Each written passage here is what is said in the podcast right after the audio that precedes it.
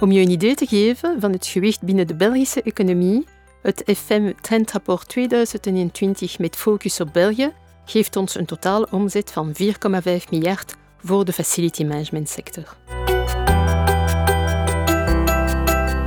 Meer dan een kostenplaats, facility management en de werkomgeving zijn nu ook generatoren van waarde binnen organisaties. Podcast is een verzamelnaam, iPod en broadcast. We maken een opname, we zetten het op internet en abonneren ons erop. Het abonneren zelf is een belangrijk deel, want het is een indirecte belofte en vraag naar content. We downloaden en kunnen het zo beluisteren wanneer en waar we maar willen.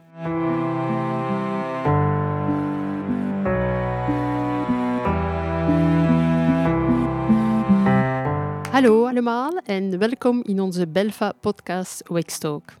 Mijn naam is Caroline Gazia van de podcast Factory Org en vandaag beginnen we met Sangara Klespis, Belfa Wex-leider en bestuurslid en gastvrouw, samen met de Belfa community aan het avontuur van Wextalks podcast. De rollen zijn vandaag omgedraaid voor deze podcast. Voor de volgende ben jij de gastvrouw en de rode draad van de Wex. Maar eerst, wat is Belfa? De Wextalks podcast is een initiatief van Belfa. En bedankt Caroline dat je de vraag stelt. Voor onze luisteraars die nog niet bekend zijn met Belfa, Belfa staat voor Belgian Facility Association. Het is de lokale en onafhankelijke beroepsvereniging gewijd aan facility management in België. En ook aan de toekomstige evolutie van dit mooie multidisciplinair beroep. Ik weet niet of we moeten spreken over beroep of beroepen in het meervoud. Er zijn er verschillende binnen het beroep zelf, dat weten wij al. Belfa is de grootste community van FM-professionals. Belfa bestaat in België al meer dan 20 jaar en telt vandaag meer dan 1000 leden op nationaal niveau, uit alle sectoren van activiteit, zowel openbaar als privé. En meer dan 6000 contacten geïnteresseerd in facility en workplace management. En als laatste, Caroline, om je een idee te geven van het gewicht binnen de Belgische economie, het FM Trendrapport 2021 met focus op België geeft ons een totale omzet van 4,5 miljard voor de facility management sector. Begrijp ik het goed dat Work Environment Management, wat bedoeld wordt met WP, een breder terrein is dan facility management of afhankelijk van FM? Wel, sinds de schok die de pandemie in 2020 teweegbracht in het wereldwijd systeem, staan de werkomgevingen en het beheer ervan bovenstaande strategische agenda van bedrijven, zowel in België als in de rest van de wereld. Het goede nieuws is dat deze nogal brutale erwaardering het mogelijk heeft gemaakt te begrijpen hoe de werkplaatsen nu duidelijk een tactisch of strategisch F-boom zijn afhankelijk van de vraag of zij bedrijven in staat stelt de huidige en toekomstige uitdagingen uit het hoofd te bieden. De werkplek maakt nu volledig en duurzaam deel uit van de strategie van organisaties. Zeker mandatory in de agenda's en dat zal zo blijven. Het is ook de erkenning van de bijdrage van facility management of zelfs de sturing door facility management van het beheer van de werkomgeving. Een beheer dat zoveel parallele kwesties en op verschillende niveaus voor de ondernemingen omvat. Ik denk aan gezondheid, welzijn, mobiliteit, duurzaamheid. Dit allemaal binnen de meerdere transities die lopend zijn. Ik denk aan energie, ecologisch, maatschappelijk, digitaal, technologisch. En dan ook gericht op competitiviteit en performancebeheer binnen organisaties. De race for talents, de employee experience, dan ook de individualisering versus het collectief enzovoort.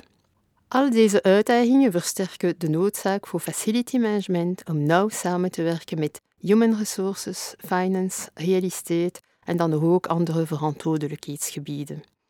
Dit voor veranderingen op lange termijn, zoals bijvoorbeeld van het hybride werken en andere resultaten van deze gemeenschappelijke doelstellingen.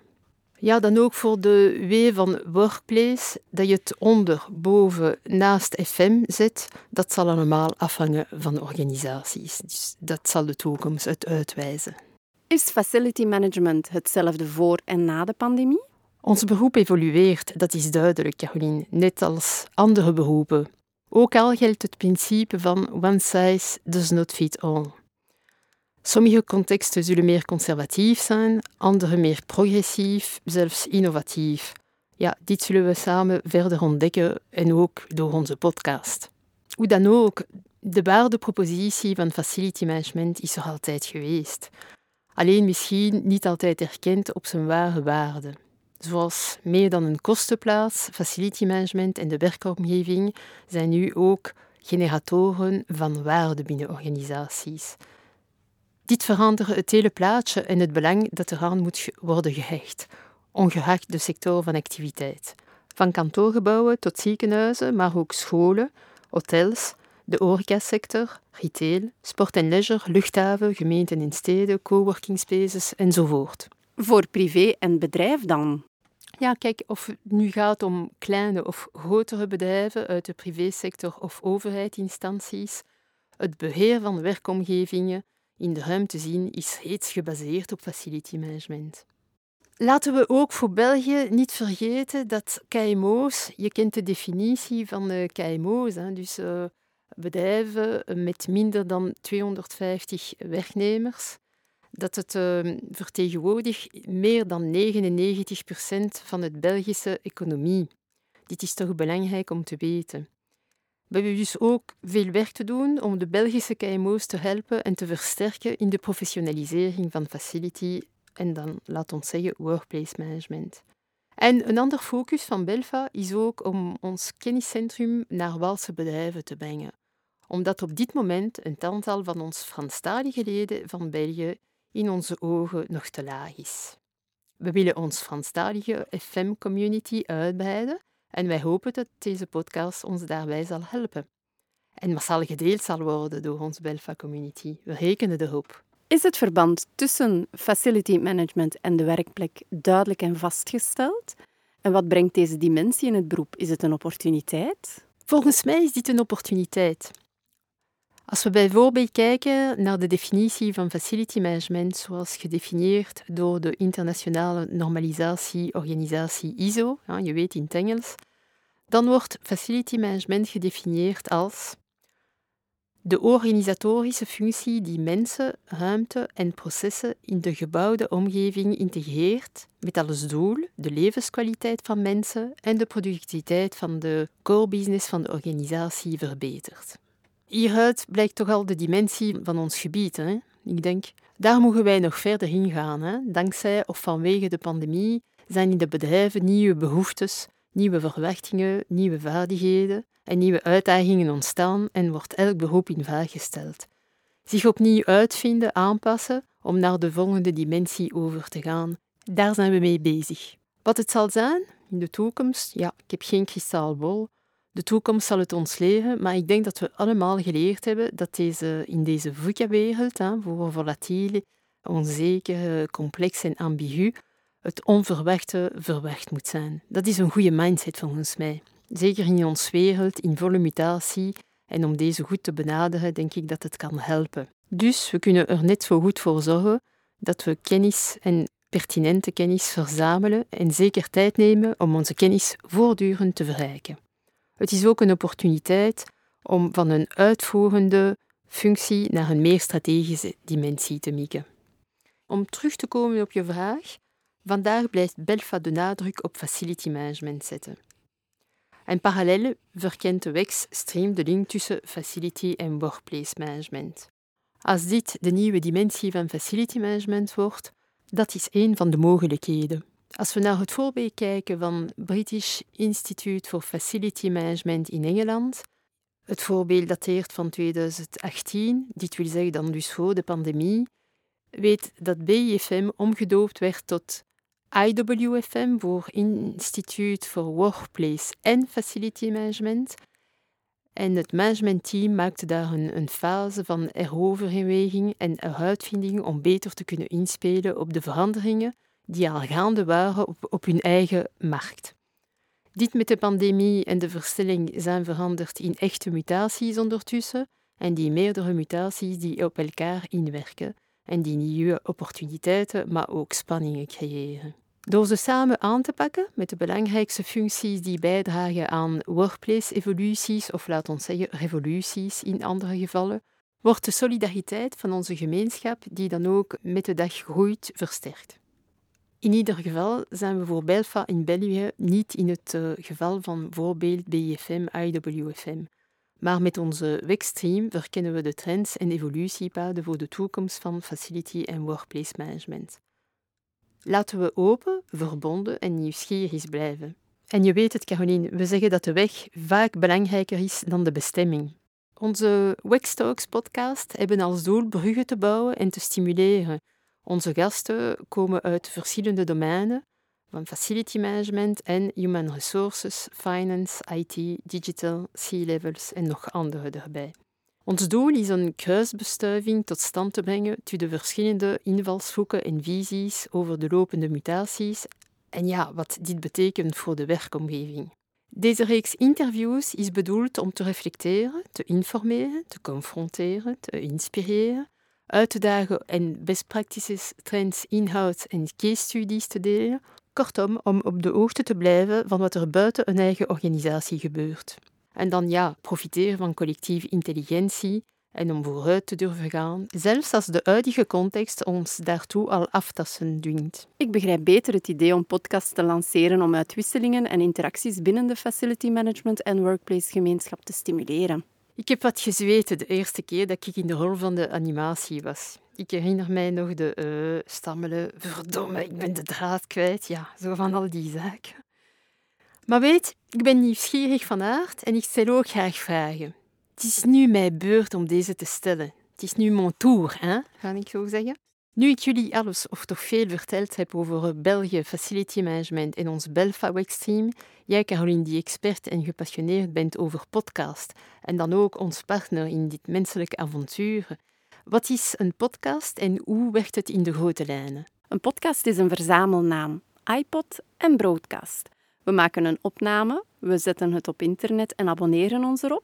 Het abonneren zelf is een belangrijk deel, want het is een indirecte belofte en vraag naar content. We downloaden en kunnen het zo beluisteren wanneer en waar we maar willen. Er zijn zelfs specifieke applicaties voor smartphones die uitsluitend gebruikt worden voor muziek en of podcast, bijvoorbeeld Spotify. Daar kan je dus ook onze podcasts in vinden. Een podcast is aangenaam luisteren in de auto als je bijvoorbeeld in de file staat.